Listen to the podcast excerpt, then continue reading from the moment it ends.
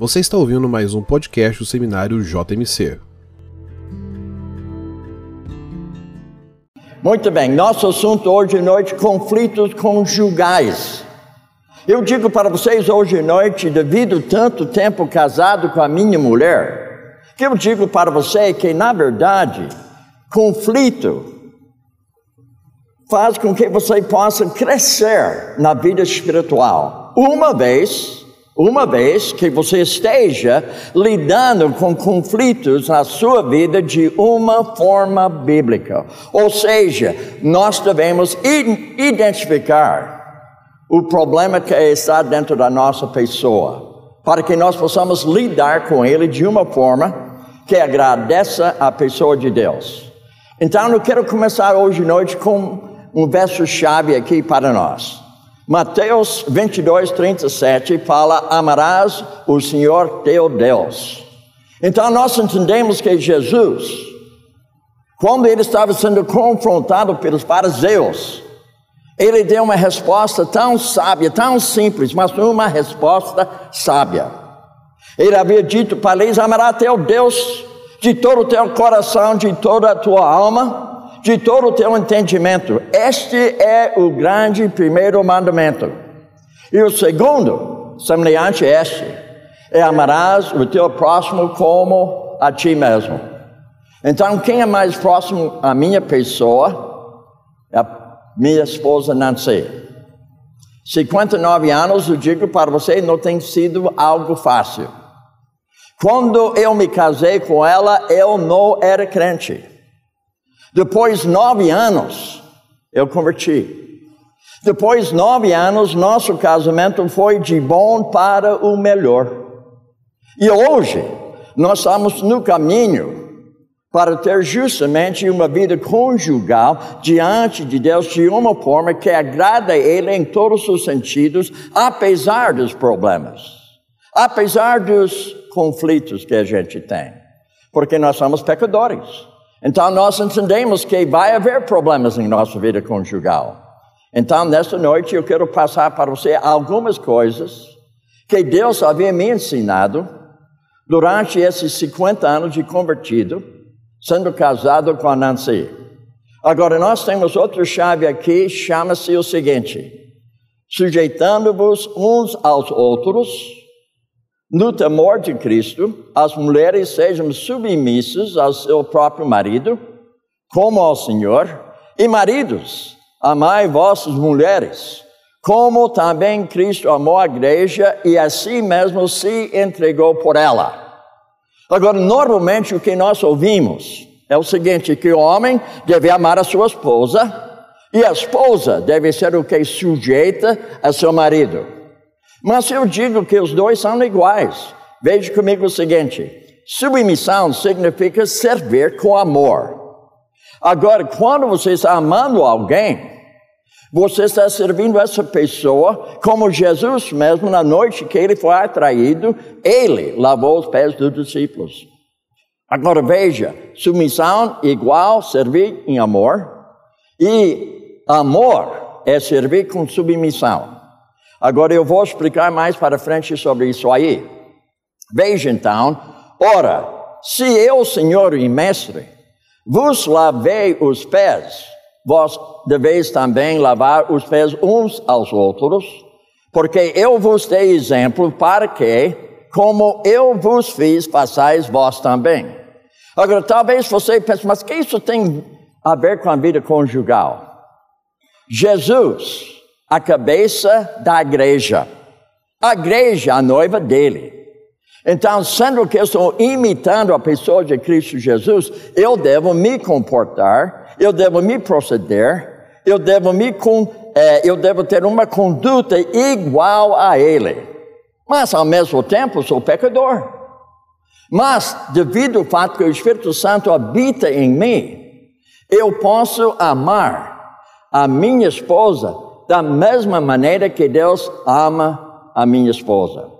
Agora veja, ele fala: deveis também lavar os pés uns aos outros, e porque eu vos dei exemplo, para que como eu vos fiz, façais vós também. Irmãos, não é, não é uma opção, uma ordenança. Eu devo amar da mesma forma que Deus ama a minha pessoa. Ou seja, submissão significa servir e o amor. Inclusive, Jesus não havia dito o seguinte: Eu não venho para ser servido, mas eu venho para servir. Então, percebe, o homem que é a cabeça da família, ele deve ser justamente um servo de Deus na sua casa. Ou seja, mesmo que ela seja submissa, ela deve servir e ela deve me amar.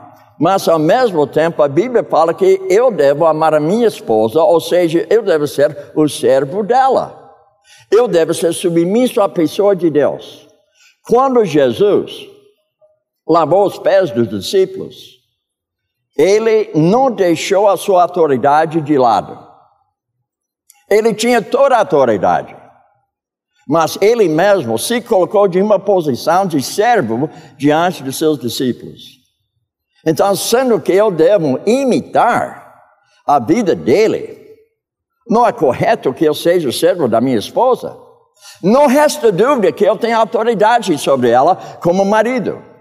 Deus me colocou como uma autoridade. Mas ao mesmo tempo, eu devo ser igual a Jesus em servir a minha mulher.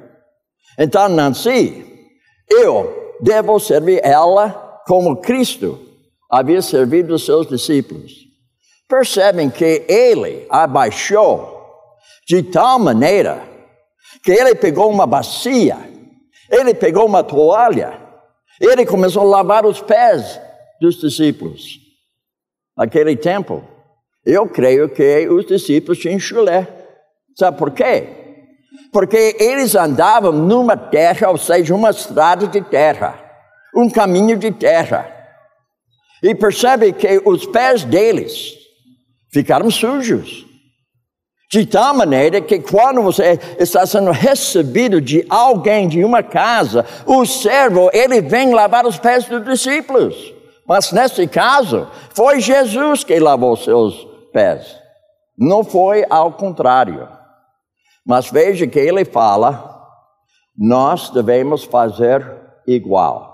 A minha pergunta para você hoje à noite, como marido, você é um servo da sua mulher? Você está servindo ela? Você está dando preferência para ela? Ou você pensa que ela deve me servir? Mas ao mesmo tempo também ela deve ser uma serva. Então, nosso trecho bíblico hoje à noite, que é a chave, é Mateus, Efésios e também o livro de João, onde nós podemos entender o que significa amor. Agora veja o objetivo hoje à noite. Primeiramente, eu devo entender o conflito inevitável no relacionamento conjugal. Quem que casa está casando com problema. Não existe pessoa que não tem problema. Eu nasci com problema. E todo dia eu tenho que identificar, entender que eu tenho problema na minha vida. Mas ao mesmo tempo, eu tenho uma solução. Essa solução se chama esperança bíblica. Eu posso, eu posso lidar com um problema biblicamente de tal maneira que eu seja mais que vencedor na minha vida conjugal. Então, eu devo entender que o conflito é inevitável no relacionamento conjugal. Ao mesmo tempo, cabe a mim identificar as causas dos conflitos e, especialmente, a sua principal raiz. Normalmente, nós gostamos de culpar outra pessoa pelas nossas reações. Mas a reação nossa é nosso problema. Eu devo reconhecer diante de Deus, em primeiro lugar, o problema na vida do Bill. Eu preciso lidar com esse problema de uma forma bíblica, para que eu possa lidar biblicamente com o problema na vida conjugal. Agora, aplicar princípios bíblicos na solução de conflitos. Então, o que nós devemos ter? conhecimento bíblico e sabendo que Deus nos dá uma orientação. Ou seja, hoje à noite nós estamos fazendo leitura bíblica, nós estamos ouvindo a palavra de Deus e nós estamos estudando ela.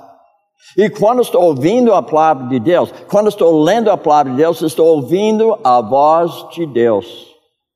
Quando eu estou estudando a palavra de Deus, Ele está dando para mim uma instrução.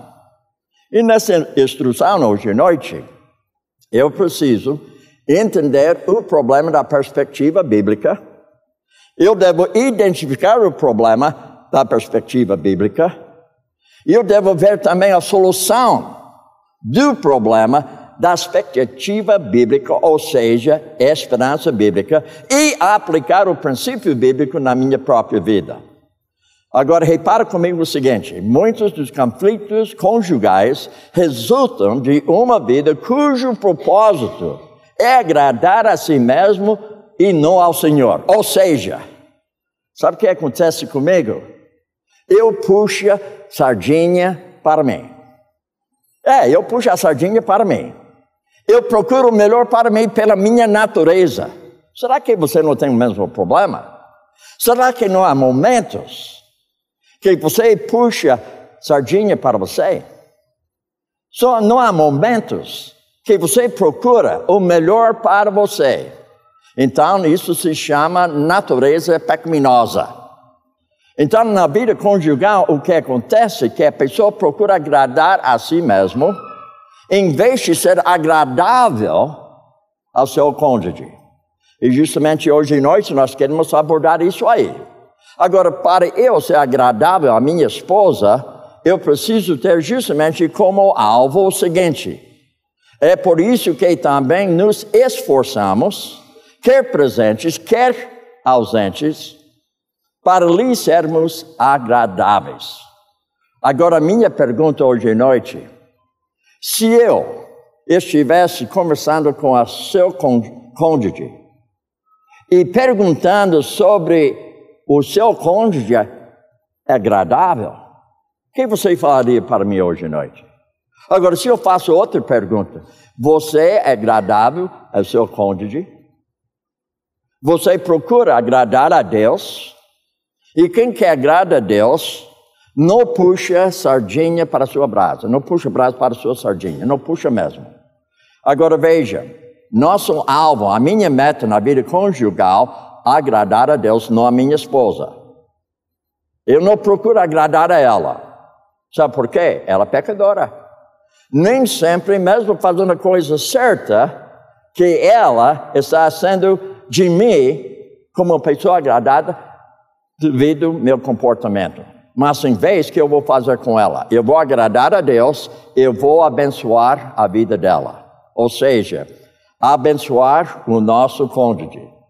Agora, repara comigo o seguinte: os conflitos podem ser resolvidos e quando tratados como biblicamente, ou seja, são verdadeiras oportunidades para o crescimento espiritual.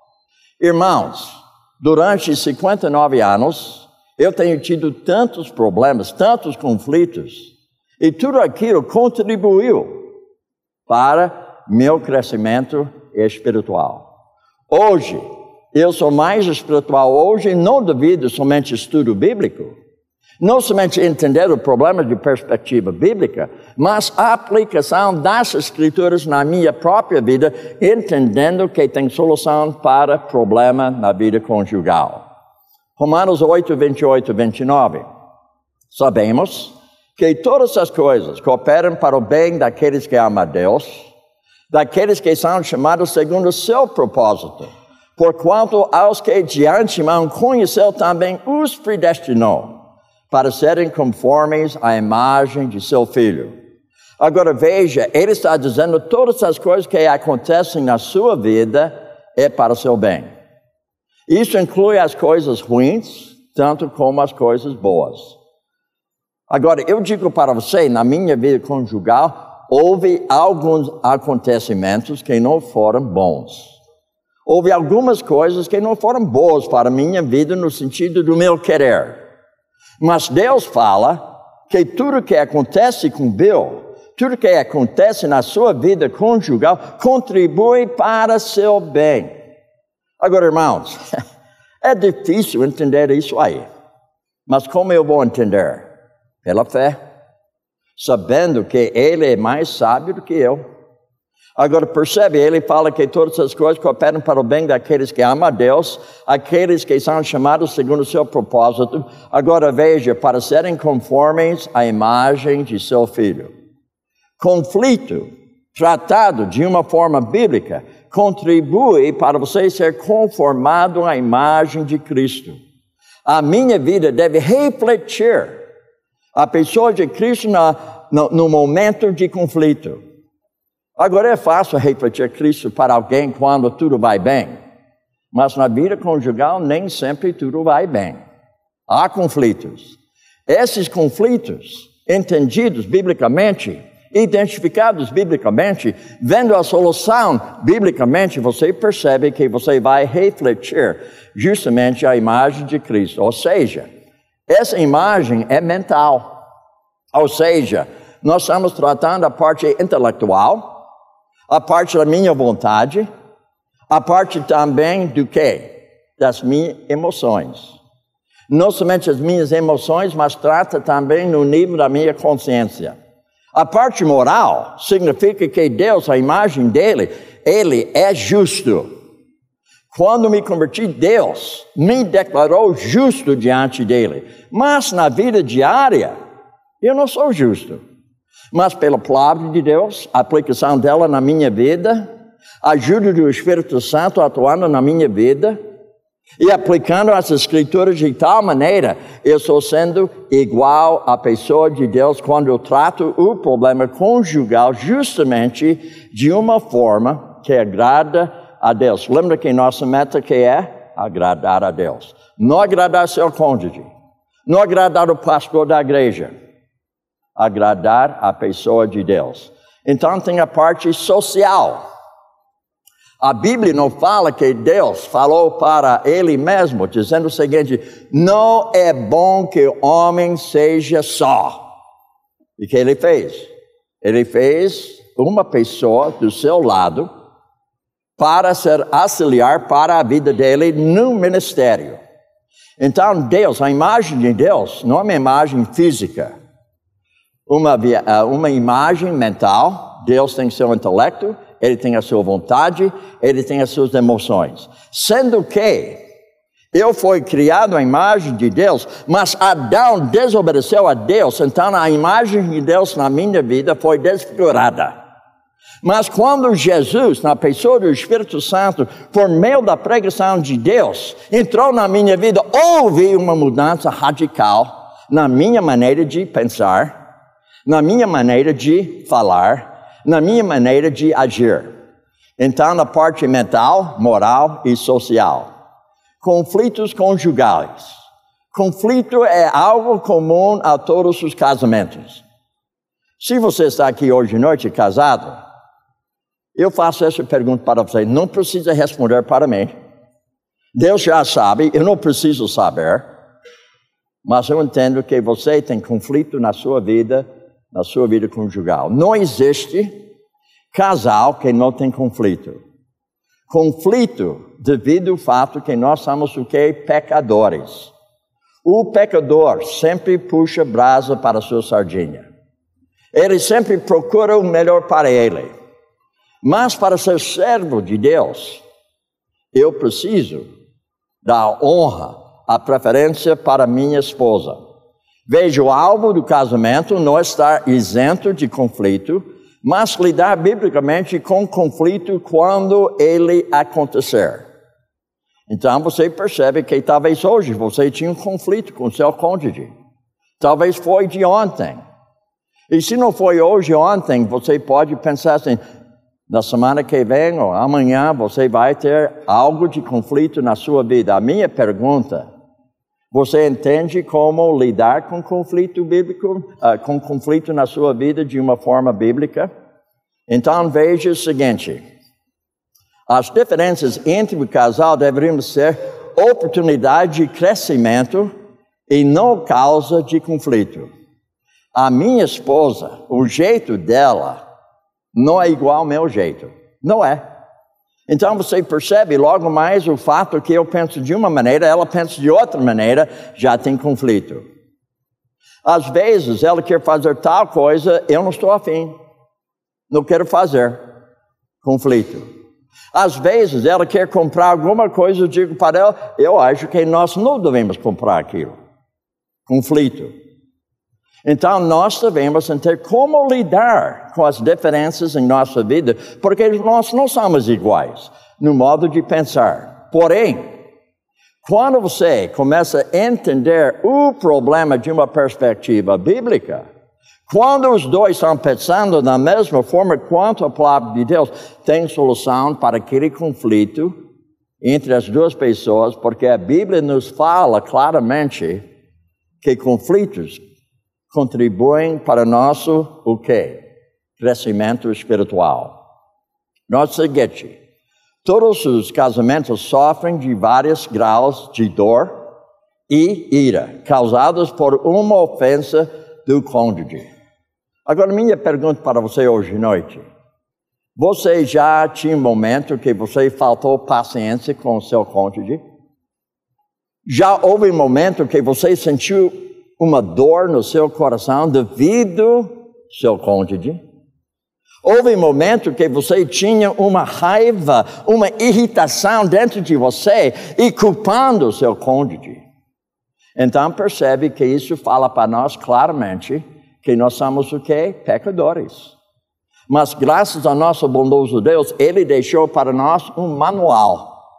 Esse manual chama-se Bíblia e para ser utilizado de tal forma que ela não somente faz a parte religiosa, mas ela faz a parte o quê? Prática em nossa vida diária.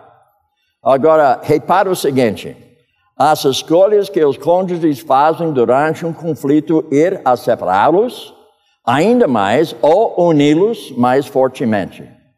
Depende da minha atitude quanto àquilo que está acontecendo aquilo vai me unir com ela, ou aquilo vai fazer com que eu fique afastado dela. Eu sou conselheiro bíblico e a maioria dos clientes que vêm me procurar são casais. E os casais, sabe o que eles têm? Problema. E às vezes o problema é ira. Às vezes o problema é ansiedade. Às vezes o problema é preocupação. Às vezes, alguém diz que o problema é depressão, enquanto depressão é sintoma de algo no coração da pessoa. Então, veja comigo o seguinte: possíveis causas dos conflitos conjugais: comunicação, trabalho, profissão, finanças, mágoas, parte sexual, filhos, distanciamento. Tudo isso aí pode causar justamente um conflito na sua vida. A maioria dos casais que me procuram tem problema financeiro. E quando tem problema financeiro, você percebe que o problema não é financeiro.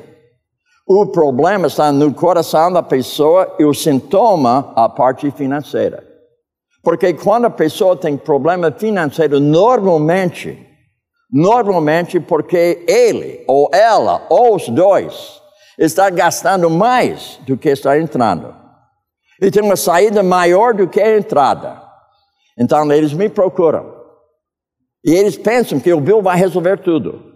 Não, porque o que o homem semeia, ele vai o que? Colher. Então, eu não posso resolver o problema financeiro, mas eu posso fazer uso da palavra de Deus de tal maneira que o problema no nível de coração pode ser o quê? Resolvido. Mas a consequência do conflito continue até a pessoa começa a entender lidar com a parte financeira na sua vida. Mateus 7, 1 e 5. Não julguem para que vocês não sejam julgados. Hipócrita, tira primeiro a viga do seu olho. Então você verá claramente para tirar o que? O cisco do olho do teu irmão, ou seja, do seu irmão. Então, não julgueis, para que não sejam julgados, Hipócrita tira primeiro o vigo do seu olho, então você percebe que a primeira coisa que eu tenho que entender, eu não sou o juiz. Eu não sou. Por isso a Bíblia fala: não julgueis. Agora, isso não significa que eu não posso julgar.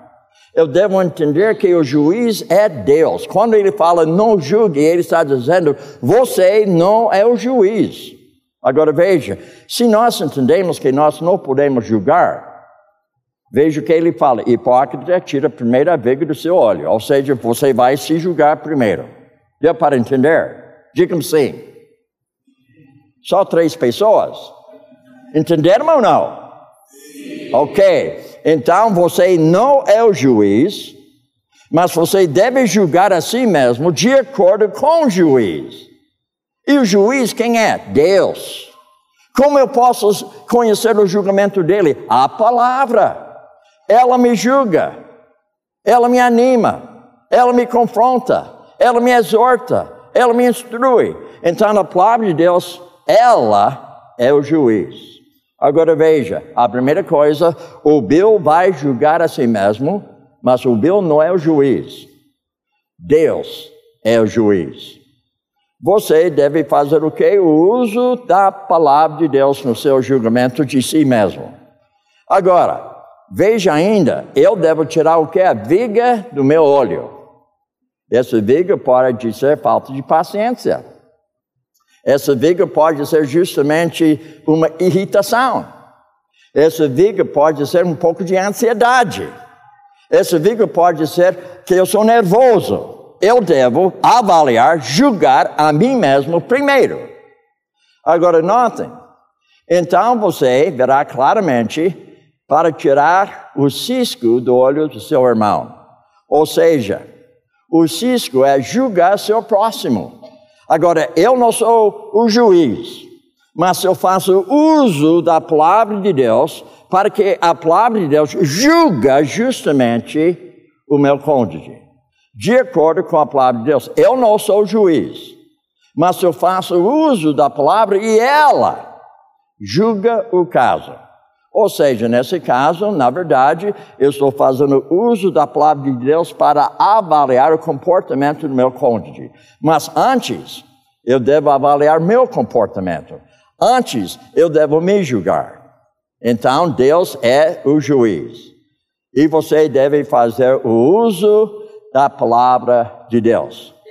Pergunta para você ponderar: quais são as ferramentas que podemos utilizar para melhorar o nosso relacionamento conjugal. Você tem uma pergunta para isso aí? Será que você poderia orientar um casal que está com problemas conjugais?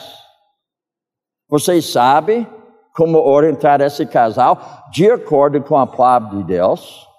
Você sabe como aplicar o que você está colocando para o casal? Notem o seguinte, então: a verdade bíblica é o seguinte: os cônjuges crentes em Cristo relacionam-se de modo sobrenatural como irmãos e irmãs em Cristo e devem, portanto, apoiar uns aos outros pela prática do amor. Então, o que é amor? O amor é o fogo que arde sem se ver. Então, dentro de você tem aquele fogo que arde mas ninguém está vendo esse amor. Está vendo o resultado do amor na sua vida. Não somente isso, mas é ferido que dói e não se sente.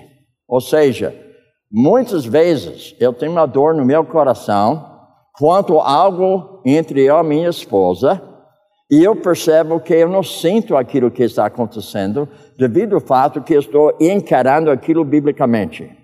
Ou seja, o amor é o fogo que arde sem se ver, é ferida que dói e não se sente.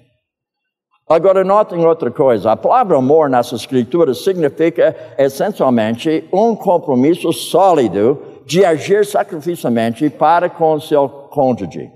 O exemplo de Cristo lavou os pés dos seus discípulos.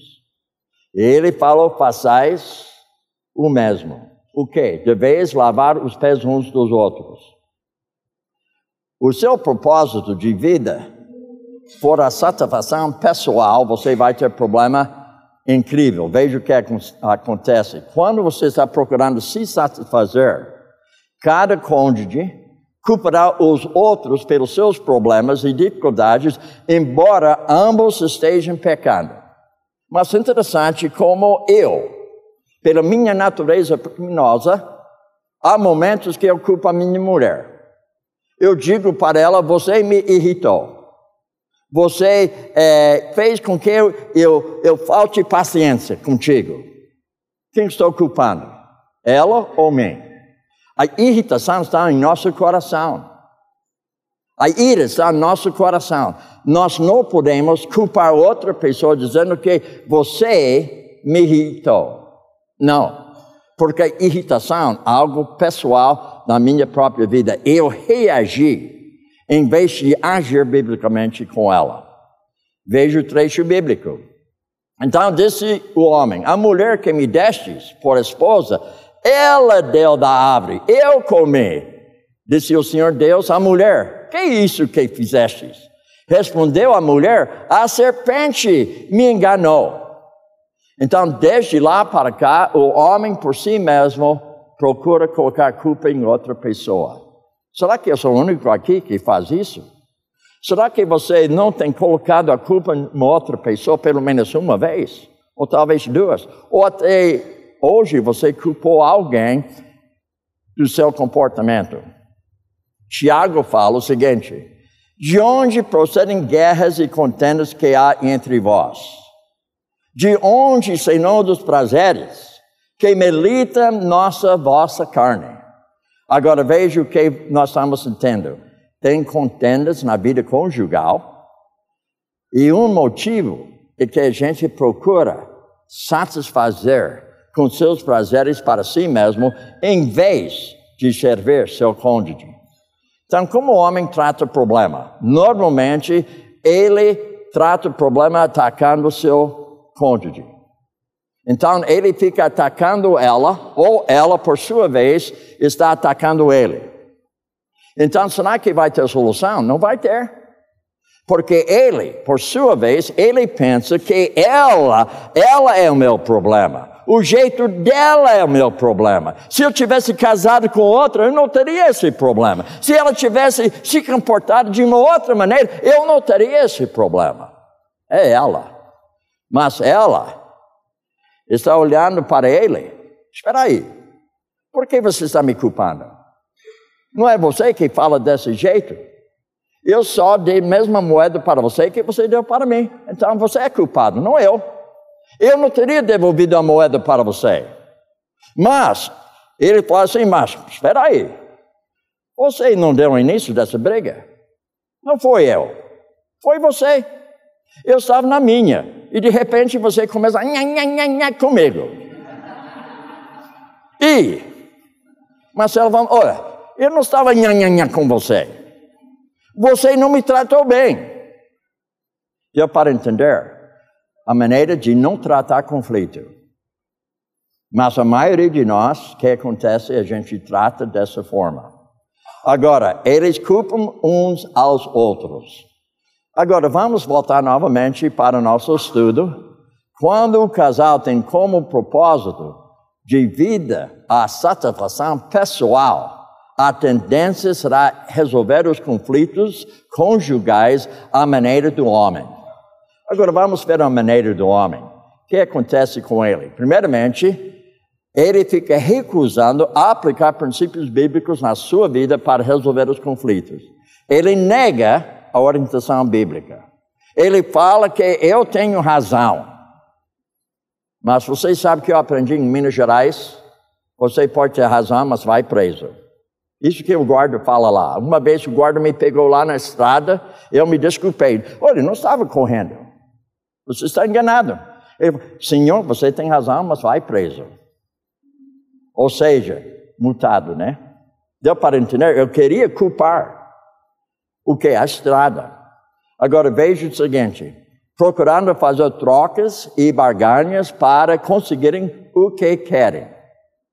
Uma boa troca é o seguinte: a mulher fala para, eu vou lhe dar sexo. Ah, É mesmo? Vai me dar sexo? Sim. Oh, espera aí. E sim, vou dar sexo para. Mas você precisa. Deu para entender? Ela usa da parte sexual para conseguir o que ela está querendo. Deu para compreender isso aí?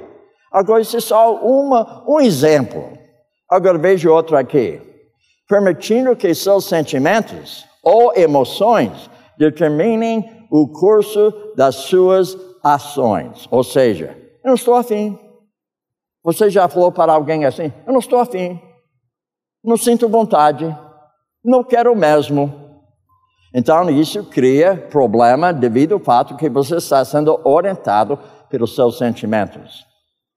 Veja outra aqui. Construindo vidas separadas, com interesses distintos, embora continuem a viver juntos.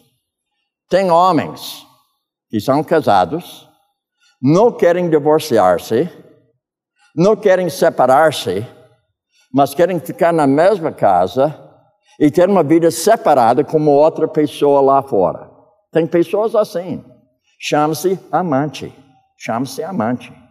E às vezes a pessoa pensa, eu vou resolver meu problema com ela dessas. É, eu não vou lhe dar sexo. Não, não vou me dar sexo. Então eu vou procurar outro lugar. Irmãos, você acha que eu estou brincando? Não. Muito homem procura sexo fora de casa porque ele culpa a mulher, ele culpa ela.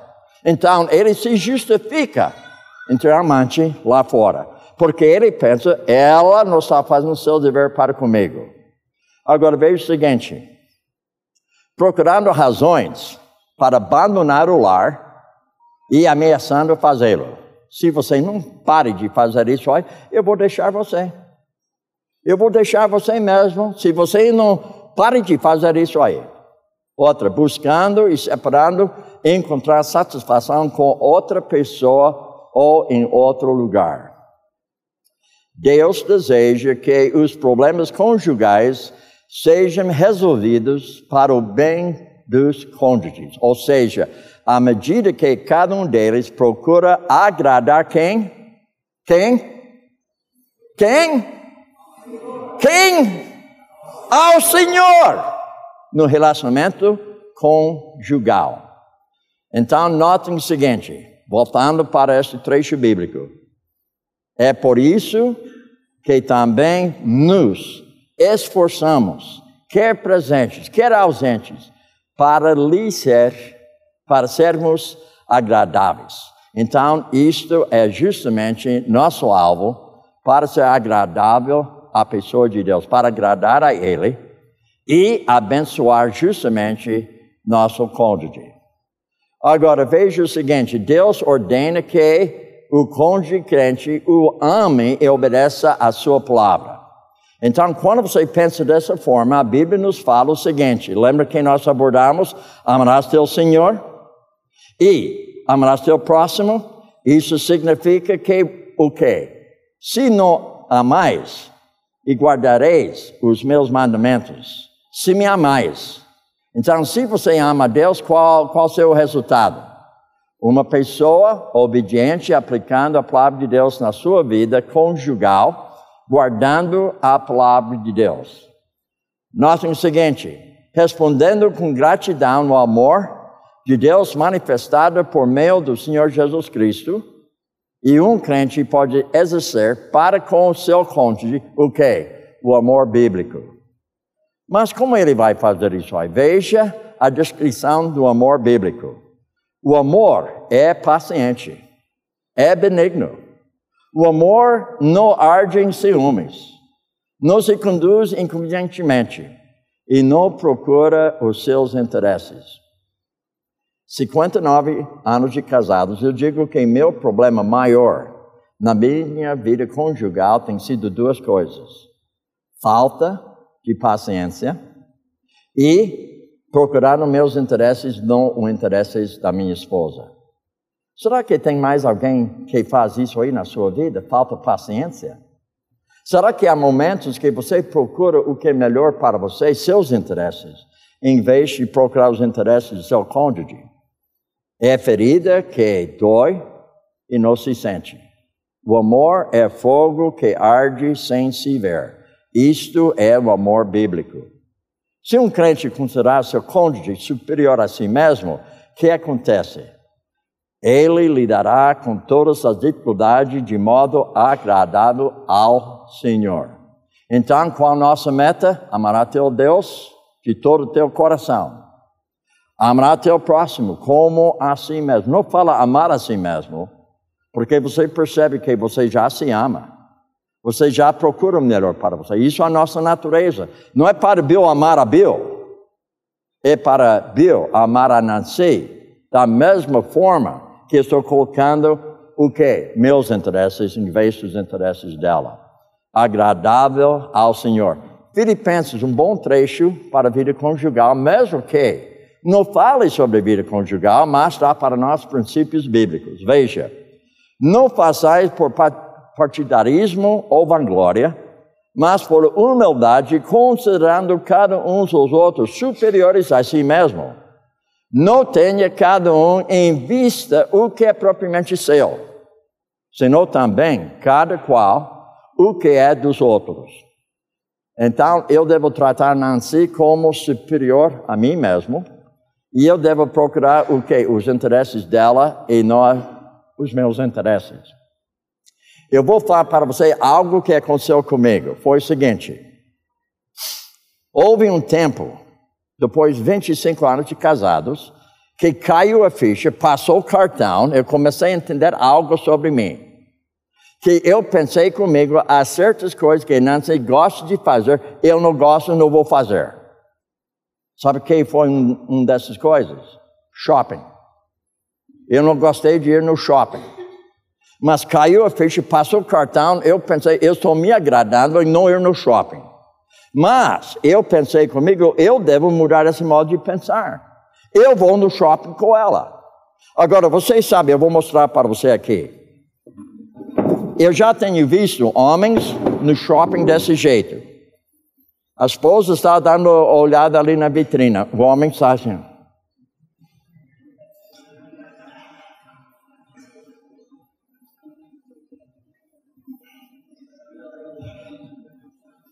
Deu para entender? Então eu pensei, isso não agrada a ela. Isso não sendo agradável a ela. Então o que eu fiz? Então, em vez de fazer dessa forma, eu falei com Nancy, vamos lá na vitrina lá. E ela foi junto comigo, né?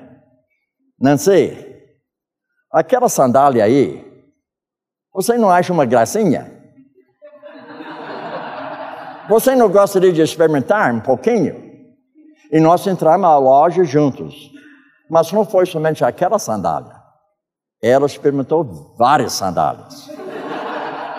Enfim, ela comprou duas, não uma. Deu para entender o negócio? Agora, ao mesmo tempo, ela não gosta de assistir futebol americano, ela não gosta. Você imagina você assistindo o jogo sozinho, nem dá para você torcer, ninguém está ouvindo. Não, né, ninguém está ouvindo. Você vai ficar sentado assim, gol! Não, você está sozinho. Você não fala, você está assistindo assim. Mas quando ela percebeu que ela estava se agradando, ela começou a assistir jogo de futebol comigo. E agora eu posso torcer, né? Porque tem alguém ouvindo, né? Gol! Nasci, você gritou! Não foi, foi beleza! Então o que eu estou dizendo? O cônjuge deve procurar interesse do seu cônjuge. Irmãos, não estou brincando aqui. Eu fui chato mesmo. Vocês sabem, depois de 25 anos de casado, eu comecei a namorar a minha mulher. É, namorar ela. O homem muito. Você namora a sua esposa? Olha a cara dele, sabe? Você não me convenceu, não. então, irmão, você namora com sua mulher? Fala o céu para o céu. Mas antes você não namorava? Com certeza. Com certeza, ele falou, eu namorava a minha mulher. Irmãos, o que eu estou dizendo para você hoje à noite? 59 anos de casado, eu ainda hoje namoro com a minha mulher. Toda sexta-feira, dia de namoro. Toda sexta-feira, dia de namoro. Agora, isso não significa que não tem outros dias que eu não trato ela bem. Mas sexta-feira, eu falo para ela, o que você quer fazer hoje? É, o que você quer fazer? Não, você, o que você quer fazer? Mas eu quero, é, eu quero procurar seus interesses. Nancy, vamos procurar seus interesses. Tá bom, vamos para o shopping. Deu para entender, gente? Segundo Coríntios 5,9, que é, é possível que também nos esforçamos, quer presentes, ausentes, nós sabemos o que? Agradar a Deus. Quando procuro o interesse dela, quando coloco ela como superior, eu estou o que? Agradando a Deus. Agradar nosso Deus, nosso Senhor, abençoar o nosso cônjuge. Veja algo mais, o resultado será uma unidade crescente de mente e propósito, quanto ambos são encorajados em Cristo Jesus. Então, mente e propósito. Veja Filipenses novamente, não trata vida conjugal. Princípios bíblicos que podem ser aplicados. Veja, se há, pois, alguma exortação em Cristo, alguma consolação de amor, alguma comunhão do Espírito Santo, se há entranhos afeitos, misericórdias, completai a minha alegria de modo que penseis a mesma coisa. Tenhais o quê? O mesmo amor, sejais unidos de alma, tendo mesmo sentimento. Então eu digo para você hoje, eu tenho vida conjugal com a minha esposa de uma maneira ótima, devido o alvo meu agradar a Deus. Agora voltando, eu posso procurar o caminho do homem e resolver meus problemas do jeito dele, ou eu posso procurar o caminho de Deus e resolver meus problemas do jeito bíblico, com princípios bíblicos na minha vida. Agora, notem o seguinte: os cônjuges devem se aproximar mais de Deus, especialmente em épocas de conflito. Então, o que isso significa? Isso significa o seguinte: à medida que ambos os cônjuges, crentes, se aproximem individualmente de Deus Pai, pelo Senhor Jesus Cristo, eles se aproximam um do outro. Agora veja novamente o que nós havíamos abordado. Eu posso fazer do jeito do homem, ou seja, do meu jeito, em vez do jeito de Deus, mas o jeito de Deus é o caminho dele. E eu aproximo a Deus, e ela, por sua vez, está fazendo a mesma coisa, e percebe que a gente está mais perto devido ao fato que meu alvo agradar a Deus e não a mim mesmo. Agora, Efésios 5, 21, 22, 25, sujeitando-vos uns aos outros no temor de Cristo, as mulheres sejam submissas ao seu próprio marido como ao Senhor. Maridos, amai vossa mulher como também Cristo amou a igreja e se entregou por ela. Submissão é servir a amar. E amor é servir e ser submisso a Deus. Então, notem o seguinte: ainda que apenas um dos cônjuges se aproximem de Deus. Esta comunhão é melhor incentivo para conduzir o outro cônjuge ao Senhor. Ou mais que eu esteja refletindo a Deus, muito mais fácil que ela vai começar a corresponder com meu amor. Ou seja, 1 João capítulo 4 fala que eu amo a Ele, porque Ele me amou primeiro. Então eu devo fazer a mesma coisa com a minha esposa. Mulheres, sejam vós igualmente submissas ao vosso próprio marido, para que ele ainda não obedece à palavra, seja ganho sem palavra alguma, por intermédio de quê? Procedimento. Então, submissão que é servir e amor. E amor é servir e submissão. Então, o procedimento dela vai convencer o homem do fato que ele está se agradando a si mesmo, porque ele percebe que o comportamento dela está agradando a pessoa de Deus. Agora, eu acho essa palavra interessante igualmente. Quando aparece a palavra igualmente, você tem que voltar para trás para ver o que foi falado antes desse igualmente. Então, 1 Pedro 2,18 fala o seguinte: servos, sejam submissos com todo o temor ao vosso Senhor, não somente se for bom e concordado, mas também ao perverso. Então, o homem, que ele deve fazer? Veja aqui, maridos, vós igualmente, vivei vida comum do lar com discernimento e tendo consideração para com a vossa mulher como parte mais frágil. Agora, discernimento. E tratando ela como numa pessoa fraca, mas frágil. Então, o que significa discernimento? E você precisa estudar a sua mulher. Eu vou lhes dar um exemplo. O exemplo seguinte. Em mil, ah, desculpe, 2002, eu estava morando em saúde. Então, eu estava estudando a minha esposa, eu estava terminando um ministério aqui em São Paulo, eu já tinha ideia para iniciar outro ministério aqui em São Paulo, diferente daquilo que eu estava fazendo. Mas eu comecei a estudar a minha esposa. Eu percebi que ela não falou nada, ela não, ela não queixou de nada, mas eu percebi que era a hora para levar ela de volta para os Estados Unidos. Eu não queria. Para mim, hoje, eu, eu ainda estaria aqui hoje. Mas eu percebi que era hora para ela voltar. Não porque ela não gostou do Brasil, não porque ela não gostou da vida aqui. Ela, por muitos anos, não foi avó na prática, porque nossos filhos estavam espalhados. Então, ela tinha netos, mas sem conhecer os netos. Ela nunca reclamou, nunca queixou, mas eu percebi, era hora para ela praticar ser avó. Então, a minha neta, lá nos Estados Unidos, ela deu à luz gêmeos, agora eu tenho duas bisnetas. Então eu levei ela de volta para os Estados Unidos para ela ser justamente a avó das bisnetas. Deu para entender? Eu procurei o que interessa dela. Mas ela, por sua vez, esse ano eu tenho feito oito viagens para o Brasil, desde janeiro, oito viagens. Cada vez eu fico até 12 dias, até duas semanas, cada viagem.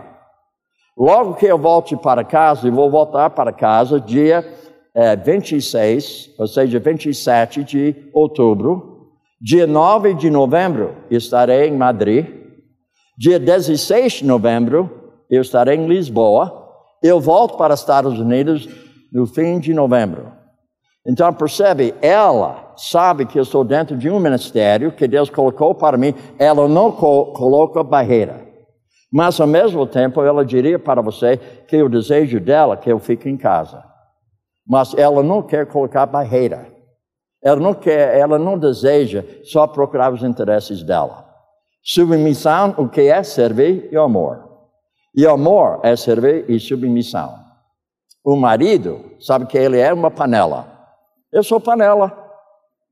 Agora, ela, por sua vez, cristal. Então, a esposa, ela é cristal. Ela não é fraca, mas ela é frágil. Então percebe que o cristal tem justamente o que? Seu papel, a sua função. Mas, por outro lado, um homem, ele é panela. Ele tem a sua função, não é a mesma função de cristal. Então, nós devemos entender justamente nossa função. Então, notem, são quatro ferramentas de comunicação que devem ser empregadas em todos os nossos relacionamentos. Elas são úteis para prevenir como para solucionar problemas. Então, rapidamente, eu vou colocar isso para você. Vamos supor que você está é, no Bandeirantes, autoestrada, logo murcha o pneu. Desagradável, não é isso mesmo? Você não planejou, você nem pensou em murchar, mas murchou. O que você precisa quando murchar? Você precisa justamente o que? Veja o que você precisa. Você precisa entender, na parte de comunicação, quatro ferramentas. Você tem que ser o quê? uma pessoa honesta, seja atualizada, ataque o problema não a pessoa, age e não reage. Agora, voltando para a autoestrada, o que acontece? Eu preciso ter step, mas step sem macaco não funciona. Você precisa macaco, não precisa macaco. Você precisa chave de fenda. Você precisa lanterna. Você precisa também o triângulo. Agora você está na autoestrada, agora você pode trocar o quê? O step, que está certo, e o pneu murcho você coloca na porta-mala de volta. Ninguém espera, mas de vez em quando acontece que o pneu murcha. Não é isso mesmo? Agora, minha pergunta para você hoje à noite: você já houve momentos seu, na sua vida conjugal que murchou um pouquinho? Agora eu tenho que dizer para você, houve momentos que murchou meu pneu justamente na minha vida conjugal com a minha mulher na área de comunicação. Agora, o que eu fiz? Veja, quando nós realizamos 25 anos de casados, eu estava nos Estados Unidos e meu pastor me convidou para participar justamente um treinamento de aconselhamento bíblico, como ajudar casais. Quando nós realizamos 25 anos de casados, eu era professor no Instituto Bíblico Peniel. E no Instituto Bíblico Peniel eu era conselheiro dos rapazes. A minha esposa, por sua vez, ela era conselheira das meninas.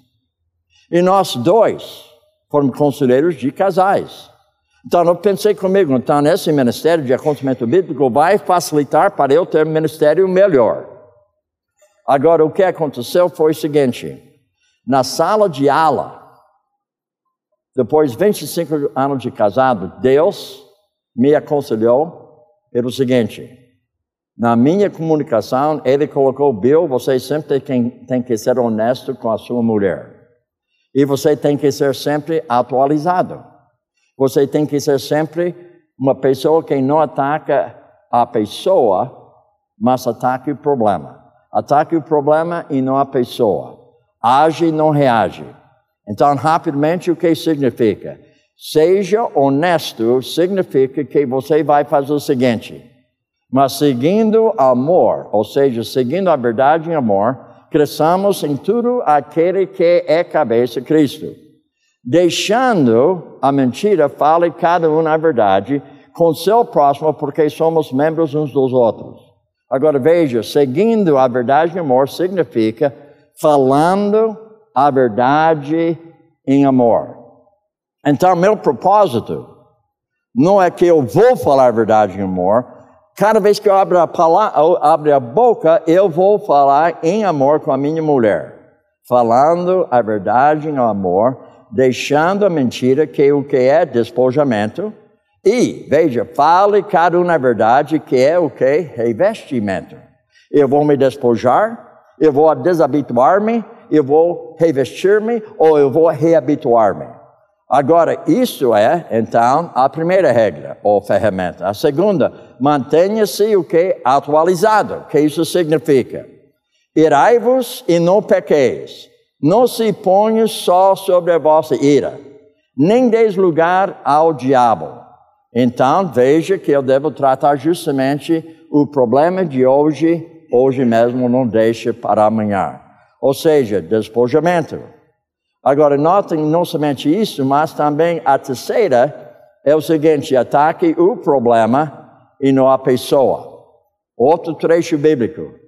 Não sai da vossa boca nem uma palavra torpe, ou seja, isto é despojamento, desabituar-me em falar de uma maneira que arrasa minha mulher em vez de edificar ela.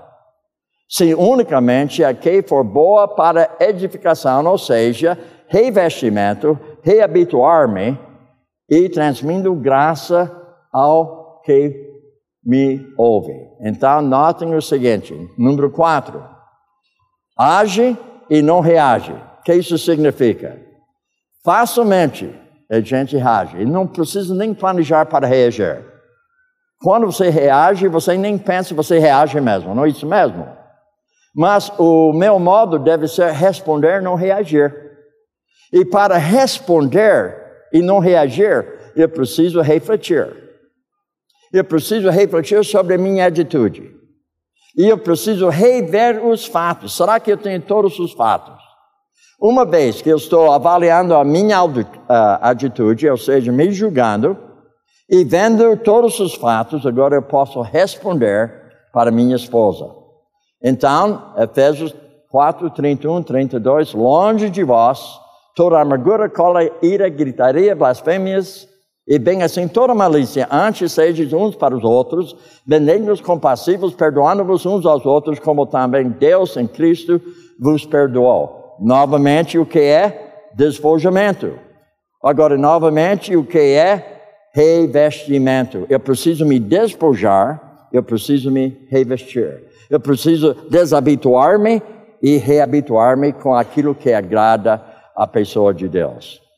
Agora, as suas palavras, o seu modo de falar são cruciais para cultivar relacionamentos harmoniosos.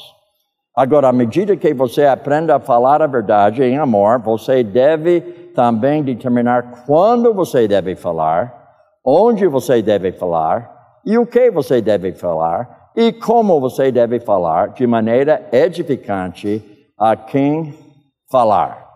Agora, nós havíamos abordado hoje à noite diversos assuntos, mas principalmente nós estamos tratando justamente como resolver problemas na vida conjugal. Então, perguntas para si mesmo concernente à sua comunicação com seu cônjuge. Então, na primeira pergunta, o que as suas palavras revelam sobre você? Segunda pergunta, a quem você deve se dirigir? A terceira pergunta, quando você deve falar? E a quarta pergunta, como você deve falar? E a quinta, o que você não deve falar? E a sexta, o que você deve falar? Se cada vez que você tem um desentendimento com seu cônjuge, faça seis perguntas a si mesmo. O que revela? A quem? Quando? Como? O que eu não devo dizer? E o que eu devo dizer. Voltando novamente, então, não julgueis para que não sejam julgados. Hipócrita, tira primeiramente a trave, ou seja, viga do seu olho, que é julgar a si mesmo, e veja então, então você verá o que? Claramente para tirar o cisco do olho do seu irmão. Uma pergunta para você pensar: quais são as ferramentas que podemos utilizar para melhorar nosso relacionamento conjugal. Agora, a verdade bíblica que é os cônjuges crentes em Cristo relacionam-se de modo sobrenatural como irmãos e irmãs em Cristo e devem, portanto, apoiar uns aos outros o quê? No amor bíblico. Ou seja, o amor é fogo que arde sem ver e a ferida que dói e não se sente. Agora você tem justamente a apostila diante de você, um esboço. E você pode avaliar o que foi abordado hoje à noite. E você pode então uh, utilizar aquele esboço como uma conclusão sobre aquilo que foi falado hoje à noite. Então hoje, que foi? Uma aula.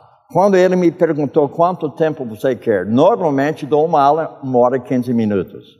Mas sendo que eu sou moralista, bonzinho, convertido, eu falei somente uma hora e não uma hora e quinze minutos. Porém, você tem dívida comigo de 15 minutos. E um dia eu vou cobrar. Vamos fazer uma oração.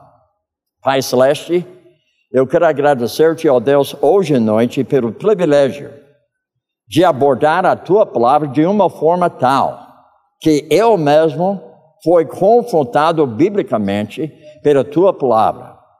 Enquanto estava falando, ó Deus, estava falando para mim mesmo, porque é a tua palavra. Estava estudando a tua palavra, estava me dando instrução hoje à noite, novamente, como eu devo lidar com problemas na vida conjugal. Ao mesmo tempo, ó Deus, que estava me confrontando biblicamente, não resta dúvida que hoje à noite foi justamente uma confrontação bíblica sadia para a nossa vida, para que nós possamos realizar três coisas: entender nosso problema da perspectiva bíblica, identificar esse problema da perspectiva bíblica e aplicar a solução bíblica que fornece para nós justamente esperança bíblica em nossa vida conjugal. Em nome de Cristo, nós oramos. Amém, aleluia, amém.